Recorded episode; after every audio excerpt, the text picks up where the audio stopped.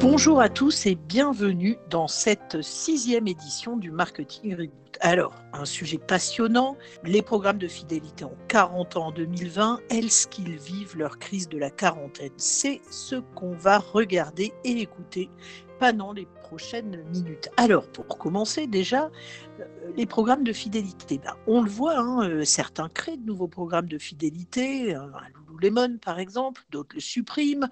Peut-être que vous entendez parler ou avez eu affaire à des programmes payants. Bref, pas mal de choses se passent au niveau opérationnel, au niveau des programmes de fidélité, et pas seulement dans les entreprises, mais aussi au niveau de la recherche, puisque ça reste un sujet extrêmement vivace dans la recherche académique. Alors, pour en parler aujourd'hui, on va le faire avec Thibaut Munier, avec qui j'ai eu la chance de cofonder le groupe Numberly. Bonjour Thibaut.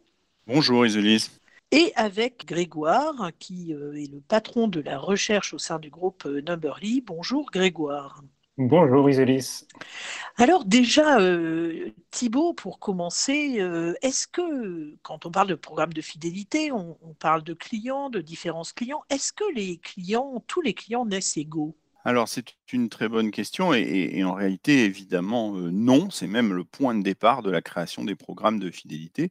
Tous les clients euh, ne sont pas égaux. Il y a pour ça plusieurs méthodes qui nous permettent euh, de le constater, de le mesurer. Une première famille de méthodes qui est plutôt rétrospective. On regarde le passé, on calcule ce qu'on appelle des PMG, des petits, moyens gros clients, ou bien on travaille sur une segmentation RFM, récence, fréquence, montant, qui nous permet de hiérarchiser au fond la valeur des clients et de trouver les variables qui sont les plus discriminantes entre ces différents segments. Deuxième approche, une approche beaucoup plus tournée vers le futur, une approche prédictive qui n'est pas au contraire contradictoire des précédentes, mais qui vient les compléter. On parle d'approche là de Customer Lifetime Value ou de CLV ou de LTV. Il s'agit bien sûr de projeter l'évolution de la valeur individuelle, de calculer un flux de revenus futurs qu'on actualise, un peu comme en finance, pour, encore une fois, hiérarchiser nos clients. Et ce faisant, on constate que, bien sûr, les clients ne sont pas tous égaux et on va avoir à cœur, quand on est un distributeur, quand on est une marque, de pouvoir traiter différemment ces valeurs de clients. On parle souvent de pyramide de valeurs avec un petit nombre de clients qui pèsent une grosse part du chiffre d'affaires. Et donc, on souhaite les identifier, ces clients à forte valeur. Et c'est pour ça que dans l'histoire, on a créé des programmes de fidélisation. Le premier, bien sûr, c'est le programme Green Stamps aux États-Unis un premier programme donc, qui était multi-enseigne avec des rewards déjà, hein, donc un certain nombre de récompenses, une mécanique de gain de points et ensuite de rédemption avec des récompenses. À l'époque, les consommateurs obtenaient des timbres pour chaque dollar dépensé. C'était chez un distributeur, bien sûr, américain. Et ce faisant, bien, le distributeur a pu enfin connaître ses clients, créer un fichier de clients et bien sûr compiler les achats de chacun, ce qui était devenu nécessaire pour pouvoir distribuer ses points. Puis un exemple beaucoup plus récent, mais qui a marqué au fond la renaissance des programmes de fidélisation, c'est l'exemple de American Airlines, qui a créé en 1981 euh, le premier programme de fidélisation euh, dit moderne, All Advantage, qui est un, programme euh, intéressant et innovant, puisque pour la première fois, une compagnie aérienne eh va distribuer des miles à ses membres, ceux qui se seraient inscrits à son programme, en vue, bien sûr, de pouvoir leur offrir des récompenses, là aussi. Et c'est vrai que dans le transport aérien, on, a des raisonnements qui ne sont pas toujours, hein, pardonnez-moi, d'une immense subtilité, mais on avait l'habitude de dire avant la création de ce programme par American Airlines que le métier des compagnies aériennes, c'était au fond de vendre des sièges d'avion à des paires de fesses. Et ce qu'on voulait dire par là, c'est qu'on ne savait pas qui étaient les voyageurs. Est-ce que c'était un million de voyageurs différents qu'on avait vus peut-être au cours d'un mois écoulé? Ou bien est-ce que c'était 100 000 voyageurs seulement qui chacun avait volé dix fois? Et c'est cette question, on a pu y répondre qu'avec l'embasement et dans un programme de, fidélité comme celui de All Advantage.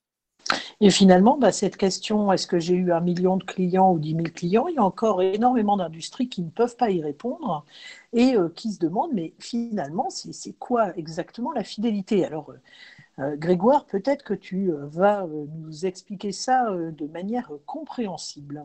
Alors, la fidélité client, la bonne nouvelle, c'est que c'est un sujet de recherche depuis très longtemps. Les chercheurs en marketing, depuis les années 60, cherchent à mieux définir ce que ça veut dire être un client fidèle. Alors, il y a trois temps forts en fait pour définir ce que c'est euh, en 2020 la fidélité d'un client. Il y a la première école, les années 60, qui définit la fidélité comme une attitude d'un consommateur. Donc, on parle là de fidélité attitudinale. C'est l'idée de développer une préférence pour une marque plutôt que pour une autre. Et puis, à la fin des années 70, début des années 80, on est euh, contemporain avec euh, les, débuts du programme d'American Airlines, on définit la fidélité non plus tellement comme une attitude, mais comme un comportement en d'autres termes, les comportements d'achat. On étudie la monofidélité. Est-ce qu'on est exclusif dans notre consommation à une marque? Est-ce qu'on achète de manière régulière? Quelle est notre ancienneté de relation avec une marque? Et il faut attendre en fait euh, les années 90 pour euh, finalement arrêter une définition de la fidélité d'un client. Et cette définition, on la qualifie aujourd'hui de dual. La fidélité, c'est quelque chose de dual qui combine à la fois des dimensions comportementales, ça se traduit dans des achats et également la dimension attitudinale de la fidélité, l'idée de préférence. Et c'est ce qui explique d'ailleurs euh, la présence d'un certain nombre de clients euh, qu'on appelle des killer customers. Hein. C'est d'ailleurs le titre d'un célèbre ouvrage hein, de Selden et Colvin qui suggère qu'il y a beaucoup de clients qui sont extrêmement fidèles et qui pourtant ne sont pas rentables. D'ailleurs, American Airlines, pour l'anecdote, hein, avait mis fin à un programme VIP qui était un programme de voyage illimité et à vie euh, en business class sur American Airlines, puisque le PNL de ce programme VIP, finalement, était extrêmement négatif. Ils ont décidé de mettre fin à ce programme qui était plutôt constitué de killer customers que de clients très rentables. Alors effectivement, et tu fais bien de le faire, euh, on a vu ce qu'était la fidélité, mais qu'est-ce qu'un programme de fidélité hein, Puisque bien sûr, on n'aborde pas en marketing la fidélité uniquement euh, à travers les programmes. Un programme de fidélité, au sens strict, hein, c'est un système intégré d'action marketing, de communication ciblée qui vise à encourager la fidélité et les achats répétés et à finalement augmenter le, coût au changement pour le consommateur hein, qui euh, va avoir de plus en plus d'incitation à ne, à ne pas changer. Et puis aussi, bien sûr, un programme il vise à influencer positivement les attitudes, hein, on vient de le voir, euh, des consommateurs avec des systèmes de récompenses qui peuvent être abstraites ou concrètes. On va voir euh, quelles sont les récompenses d'un programme de fidélité un peu plus loin. Mais un programme de fidélité, ça n'est pas la fidélité au total pour une entreprise, ça n'est pas le marketing relationnel en soi. Donc on a bien aussi la notion de programme relationnel qui finalement utilise la connaissance client pour établir, maintenir et développer la relation à long terme. Et là encore, on va le voir, Autant il y a 40 ans, et c'est pour ça qu'on parle de crise de la quarantaine, on ne parle pas uniquement de crise de la quarantaine parce que Thibault Munier est présent dans la salle, mais vraiment parce que ça fait du sens pour les programmes de fidélité. Parce qu'il y a 40 ans, il y avait une jonction parfaite entre la vision de la fidélité et les visions des programmes, notamment chez les retailers ou les compagnies aériennes. Mais l'arrivée du digital a complètement troublé ça. Et aujourd'hui, on a des coexistences de programmes relationnels, évidemment, de programmes de fidélité, de programmes d'engagement, et au-delà de coexistence, on peut même parler d'emboîtement quelque part. Donc, c'est bien Aujourd'hui, le but du podcast, c'est de différencier tous ces éléments-là et vraiment de faire un zoom sur les programmes de fidélité qui ont besoin de se réinventer. Alors, pour qu'ils se réinventent, déjà, il faut les comprendre. Donc, Grégoire, finalement, un consommateur, quel bénéfice il a à rejoindre un programme de fidélité? Ah, c'est une excellente question. On peut dire, après tout, à quoi bon rejoindre un programme? Et euh, il y a des chercheurs, très en pointe d'ailleurs, des chercheurs français, qui euh, appellent cet univers les bénéfices relationnels et qui les ont étudiés en profondeur. Et en fait, la, la valeur qu'un consommateur va retirer de son euh, membership d'un programme, c'est ce qu'on appelle les bénéfices relationnels. Alors, ils sont bien connus, bien identifiés. Il y a trois euh, macro-types de bénéfices. Ils sont d'abord utilitaires, ensuite hédonistes et finalement symboliques.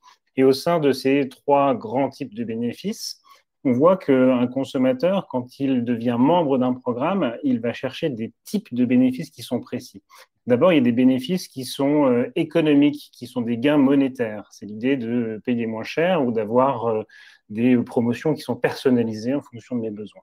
Il y a des bénéfices de praticité. Je suis euh, membre d'un programme puisque sur ma durée de relation, finalement, c'est de plus en plus simple pour moi, puisque la marque ou l'entreprise avec laquelle j'interagis me connaît de mieux en mieux.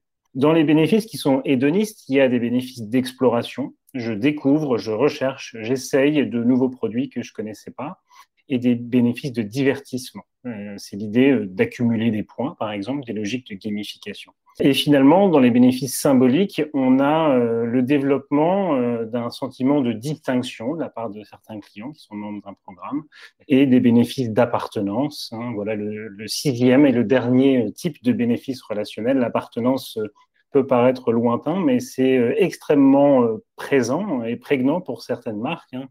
Euh, la plus citée étant d'ailleurs souvent la communauté de marque de Harley-Davidson aux États-Unis, euh, pour laquelle le sentiment d'appartenance des clients est extrêmement développé et c'est pour ça que le cas Harley-Davidson est devenu un cas d'école depuis. Merci Grégoire, effectivement, hein, on peut comprendre les clients de Harley-Davidson on serait sûrement fidèles si on était euh, client, si on avait la chance également d'être client. Alors donc on, a parlé des bénéfices et, si on parlait des récompenses maintenant, est-ce qu'il y a ou plusieurs systèmes de récompenses dans un programme de fidélité? euh, en fait, c'est le cœur du réacteur. Hein. C'est-à-dire que le système de récompense, c'est souvent la pierre angulaire du succès ou de l'échec d'un programme de fidélité. C'est ça qui constitue finalement l'output de la participation d'un client à, un programme. Alors il y a plusieurs euh, questions à se poser sur le système de récompense, euh, qu'on appelle souvent d'ailleurs la mécanique d'un programme. Et dans cette grande dimension, il y en a quatre en fait que la recherche suggère. Il y a d'abord euh, l'idée de bien identifier si la récompense elle doit être immédiate versus différée. La recherche nous suggère, par exemple, qu'une récompense qui est immédiate pour le client, elle sera préférée euh, pour des produits ou des services euh, qui sont à plus faible valeur ajoutée, donc moins impliquants. Au contraire, pour des produits ou des services à très forte implication, les récompenses différées seraient plus euh, efficaces. Ensuite, on peut se poser la question de la nature de cette récompense. Est-ce qu'elle est en particulier en lien ou non avec l'activité de l'entreprise, le cœur de métier? De manière générale, la recherche suggère que les récompenses qui sont directement liées à l'activité de l'entreprise sont plus efficaces pour générer de la fidélité. Euh, on a euh, dans le système de récompense une dimension qui est clé, qui est la structure hiérarchique, la structure de points d'un programme. En particulier, le seuil à atteindre de points hein, pour accéder à un palier supérieur dans un programme qui peut avoir euh, un impact considérable. Si ce seuil il est trop bas, alors ça peut être perçu comme euh, pas suffisamment attractif pour un client. au contraire, s'il est euh, trop élevé, ce seuil, il peut décourager euh, certains acheteurs. S'il vous faut 100 000 points pour avoir un PIN, ça devient compliqué d'avoir un programme. C'est ça que tu veux dire, Greg, peut-être? Oui, absolument. Et, la quatrième dimension qui, qui, est effectivement essentielle, c'est la récompense, elle est tangible ou elle est intangible pour le client. Les récompenses qui sont tangibles, c'est-à-dire des bénéfices qui sont utilitaires ou financiers, euh, sont euh, souvent préférés par les consommateurs, euh, mais pas nécessairement suffisants pour changer des comportements sur le long terme. Et donc, il s'agit de trouver une combinaison subtile de tangible et d'intangible dans le système de récompense. C'est ce qu'on appelle globalement aujourd'hui en recherche, d'un côté les soft benefits et de l'autre côté les hard benefits. Euh, d'un programme de fidélité.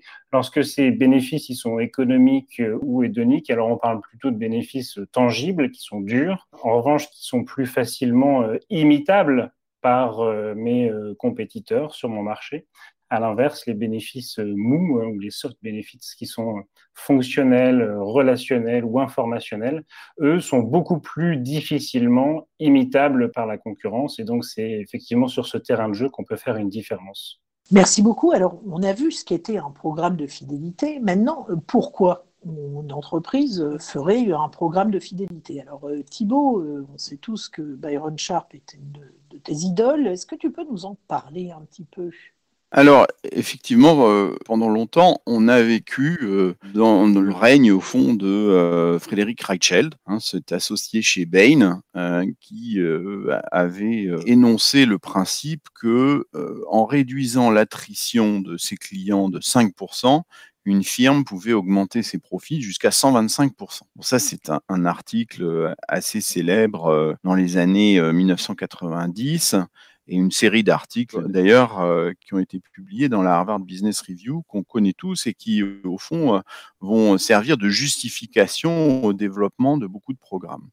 Alors je ne sais pas si c'est mon idole, mais il se trouve que Byron Sharp a été l'un des premiers à questionner cette étude et ce courant d'études d'ailleurs, en montrant que malheureusement il n'y avait pas beaucoup de recherches empiriques réelles derrière ces chiffres, qu'il reposait fondamentalement sur une hypothèse euh, théorique et que euh, un calcul qu'on peut tous faire, euh, qui consiste à dire que si on perdait 10% de ses clients chaque année, alors la durée de vie d'un client était bien sûr de 10 ans, et si on arrive à, réduire grâce à un programme de fidélisation ce taux d'attrition de, de 5 points, en passant peut-être de 10 à 5% euh, d'attrition par an, eh bien, on comprend tous que la durée moyenne de la vie d'un client passerait à 20 ans. On peut du coup imaginer qu'on double la profitabilité euh, ou presque du client et donc de la firme. C'est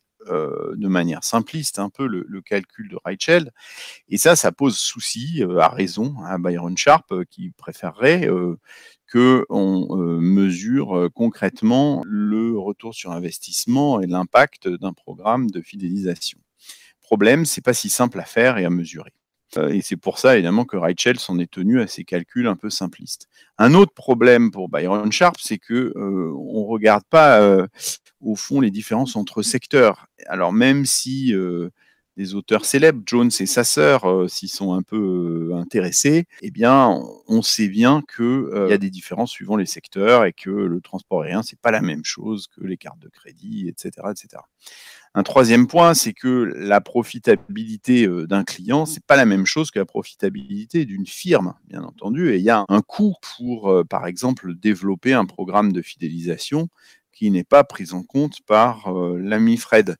Donc voilà un certain nombre de limites qui sont euh, énoncées par Byron Sharp euh, relativement récemment, hein, et il y, a moins d'une dizaine d'années, et qui vont un peu marquer la fin d'un mythe fondateur en matière de fidélisation.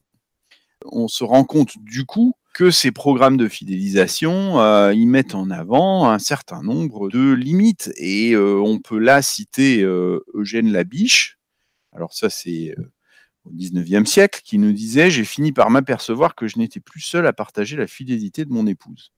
Donc c'est un constat douloureux pour Eugène, mais malheureusement qui ressemble étrangement au constat qu'ont pu faire un certain nombre d'entreprises qui avaient développé un programme de fidélité. Elles se sont rendues compte que peut-être leurs plus gros clients étaient aussi les plus gros clients de leurs concurrents. Et en tout cas, dans un certain nombre de secteurs, c'est relativement fréquent. Et on se rend compte que du coup, la multifidélité n'est pas un mythe. Quand on demande, par exemple, en France, combien de cartes de fidélité euh, euh, les consommateurs possèdent, eh bien, euh, on a seulement 15% des hommes qui nous disent en avoir moins de 3. Donc, et, pour les femmes, on a encore moins j'avoue, de répondants qui nous disent avoir moins de trois cartes de fidélité. Donc, la multifidélité n'est pas un mythe, c'est particulièrement développé chez les femmes. Chez Rizolis, j'en suis désolé, mais ce sont les faits qui parlent. Et du coup, euh, on peut se poser la question de, au fond, à quoi sert vraiment un programme de fidélité? Alors tout à fait, ben, un programme de fidélité, finalement, ça, sert à gérer cette multifidélité qui effectivement euh, un biais de gender euh, assez, assez net, hein, il faut le, dire, hein, c'est comme ça, et donc euh, à euh, rendre finalement, augmenter la, part de portefeuille, hein, et donc à augmenter la rentabilité des clients.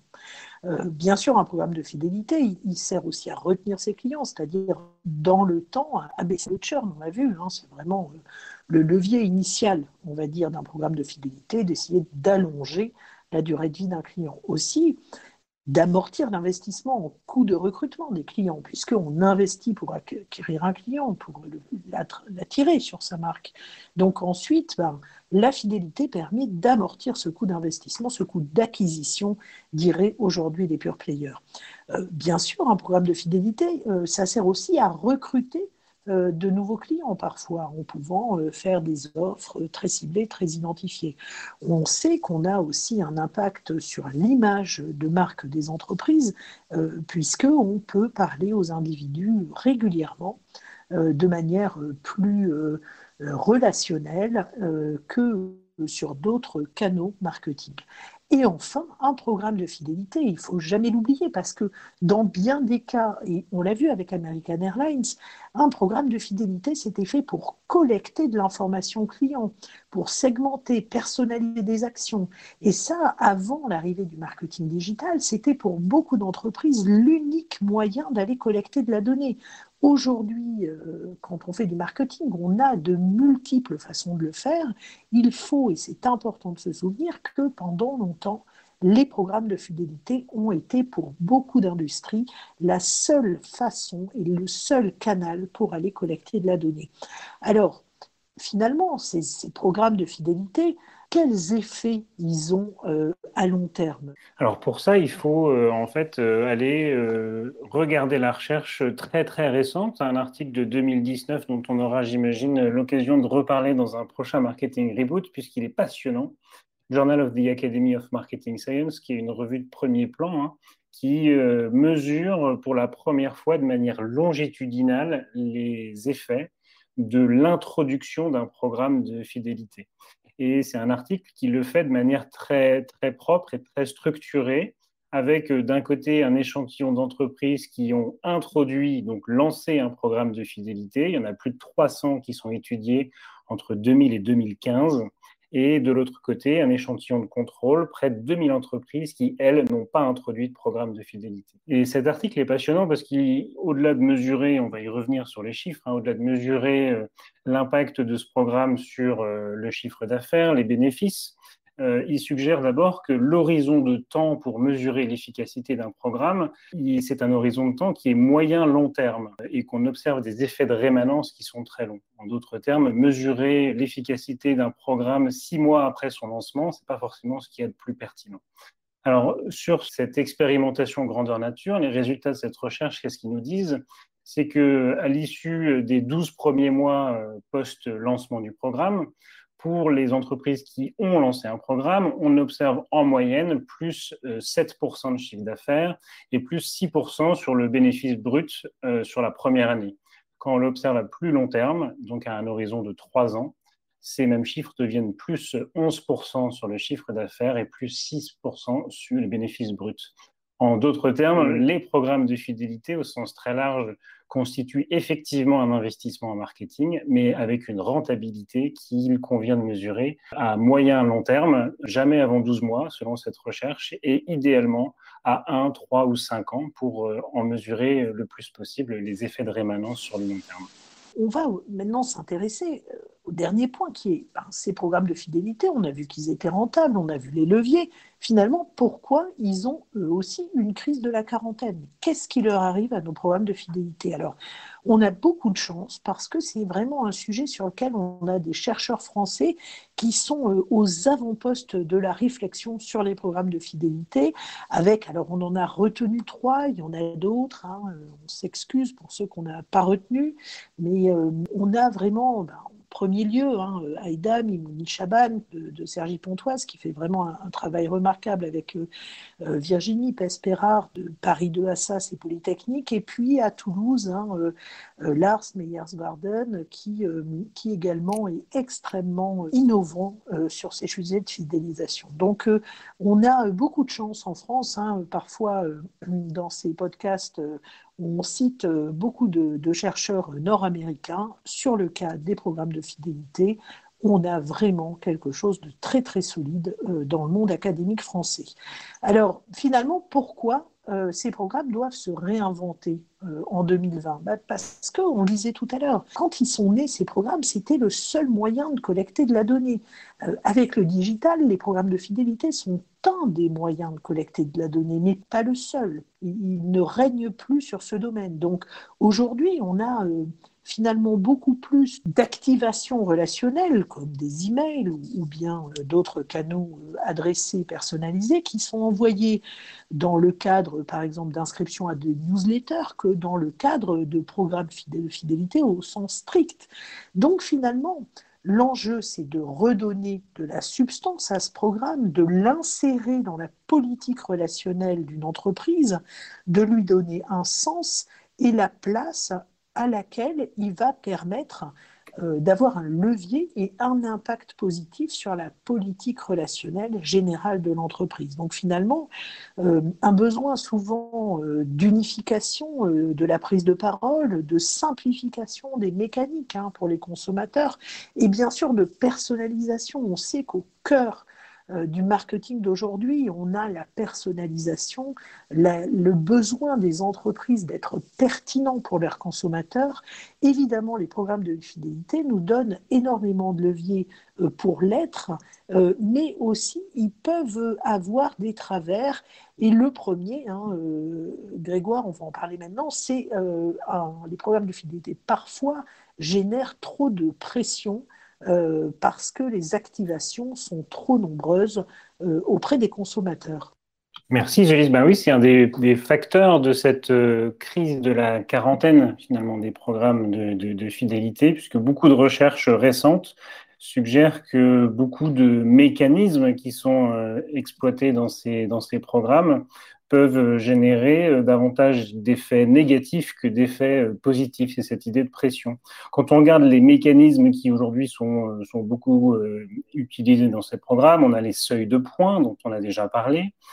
cette idée de péremption ou de validité des points qu'on a gagnés, des mécaniques d'incitation à l'achat ou au réachat, des pertes de statut.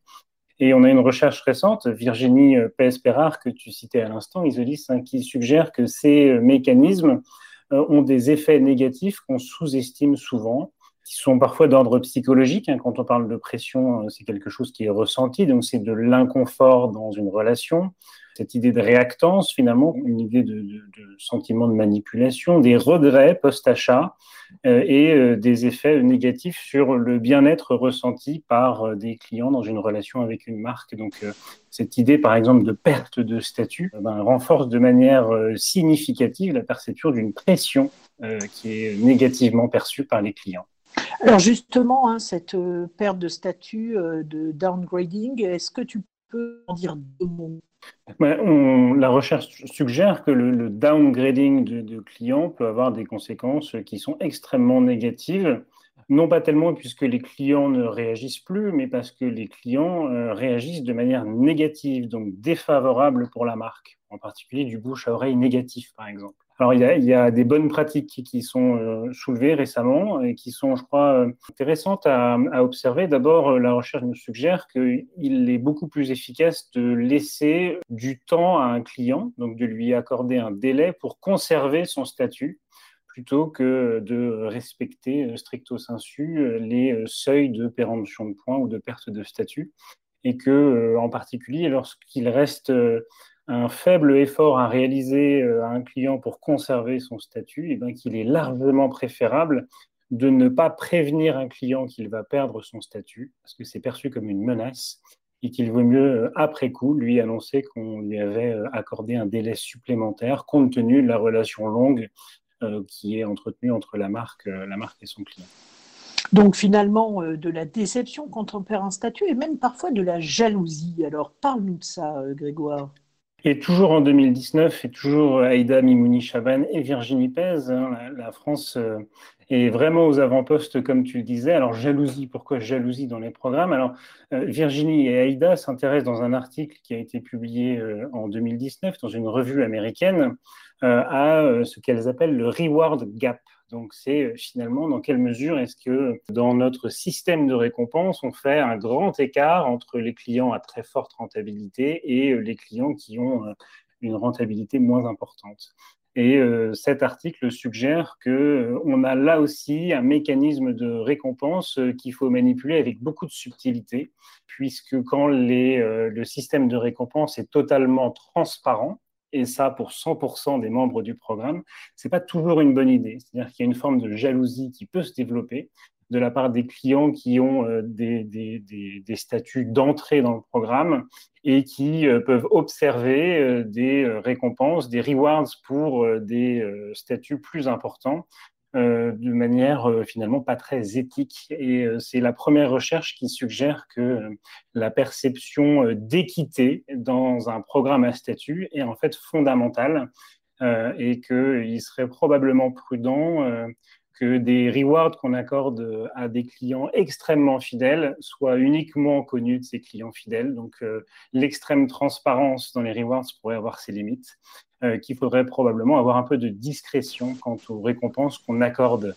à ces différents statuts et finalement utiliser euh, peut-être davantage la customisation des récompenses plutôt que des paliers qui sont stricts en termes de récompenses. Tout à fait, ce qui nous ramène à nos problématiques de personnalisation et et peut-être pour aller euh, un peu plus largement sur euh, cette crise de la quarantaine et l'explication de certains échecs euh, de certains programmes de fidélité, Thibault, tu peux peut-être nous dresser quelques causes rapidement de, des échecs qui peuvent être identifiés. Oui, alors je ne sais pas si on peut parler d'échecs, en tout cas on peut nuancer les effets de ces programmes et, on constate que il y a un certain nombre de points qui sont identifiés comme étant potentiellement problématiques. D'abord, les systèmes de récompense ne procurent pas forcément suffisamment de valeur pour les consommateurs. Et ça, c'est le point qu'on disait, cet enjeu clé pour un programme aujourd'hui de savoir se différencier face aux autres. Ensuite, un problème de sélection, un effet de sélection finalement des gros acheteurs. C'est-à-dire que les gros clients d'une marque ont forcément intérêt à être clients et membres du programme de fidélité. C'est eux qui vont adhérer en priorité, on le sait, on s'y attend. On a d'ailleurs un objectif de rétention sur ces individus-là, mais c'est vrai que ça va mitiger, on peut le dire, au fond, l'impact et donc le ROI du programme. D'autre part, on peut avoir dans certains domaines, dans certains secteurs d'activité, un niveau d'implication insuffisant euh, au sein du programme de fidélité de la part des consommateurs. Donc, tous ces, différents points vont contribuer au fond à, nuancer un peu euh, l'impact euh, de ces programmes de fidélité. Et si on reparle du, transport aérien, par exemple, c'est vrai que dans un premier temps, on a une vraie création de valeur, mais avec une accélération certainement de la fidélisation chez les, les premiers adhérents de ces programmes. Mais si on prend par exemple le marché européen, on a constaté que, euh, bien entendu, pour un Français, euh, il était euh, naturel et intéressant d'être membre du programme de fidélisation de la compagnie nationale. Et de même pour un Anglais avec celui de British Airways, pour un Allemand de Lufthansa. Donc au fond, quelques années après, une fois que chaque compagnie a adopté ce programme de, fidélisation, cette technique, eh bien, on a eu en quelque sorte des positions concurrentielles un peu figées et un manque de, concurrence avec presque dans certains cas un dilemme du prisonnier, c'est-à-dire que bah, au fond plus personne peut-être n'aurait eu intérêt, ça a été la thèse de certains chercheurs, à avoir un programme de fidélité, mais comme personne ne voulait être le premier à retirer ce programme, eh bien, tout le monde l'a conservé. Donc, c'est un peu excessif, bien entendu, mais c'est important d'avoir en tête ces risques, au fond, que comportent les programmes de fidélisation. Alors, du coup, on en arrive à cette question clé. Quels sont les, bons indicateurs pour suivre et pour quantifier le, succès d'un programme de fidélisation? Et là, on a un premier point qui est essentiel, qui est celui du taux de couverture du programme. C'est-à-dire quel est le chiffre d'affaires global de, ma marque ou de, ma firme qui est couvert en basé, tracé par le programme de fidélisation. Ça nous donne une notion clé de l'impact que va avoir, potentiel bien sûr, que va avoir ce programme. Puis ensuite, on a des indicateurs clés qui consistent à comparer entre les segments. S'il est difficile, on l'a dit, de mesurer l'impact incrémental global d'un programme de fidélité, il est possible de regarder l'impact par segment. Donc, quelle est la mobilité euh, entre les différents segments euh, des consommateurs qui sont membres du programme. Est-ce qu'on peut s'en servir pour analyser les cycles de vie, pour mesurer euh, la Customer Lifetime Value? Et de là, beaucoup, bien sûr, d'indicateurs vont découler, la fréquence d'achat, le panier d'achat, la valeur du panier, le taux de nourriture, la part de portefeuille, énormément d'indicateurs potentiels pour mesurer, encore une fois, la performance de ces programmes. Merci beaucoup. Euh, pour conclure hein, euh, ce podcast, les programmes de fidélité, c'est vraiment un sujet euh, passionnant. on pourrait faire plein d'épisodes de nos marketing reboot là-dessus. pour conclure, finalement, bah, les programmes de fidélité, ce sont des outils extrêmement puissants qui ont des dark sides, hein, qui ont des, des inconvénients aussi, mais c'est un outil extrêmement puissant, mais c'est un outil parmi d'autres dans les programmes relationnels que les marques et les retailers peuvent mettre en place. Donc cet outil-là, il doit trouver sa place, il doit retrouver sa place et faire proprement sa crise de la quarantaine pour euh, se réinventer, intégrer le digital, être cohérent vis-à-vis des consommateurs et cohérent au sein des politiques relationnelles des entreprises qui mettent en place des programmes. Merci beaucoup Thibault, merci beaucoup Grégoire d'avoir animé ce podcast euh, aujourd'hui. Merci à vous d'avoir euh, écouté euh, ce marketing reboot sur les programmes de fidélité et on sera ravis de vous retrouver pour la septième session de ces podcasts très prochainement. À très bientôt. Merci.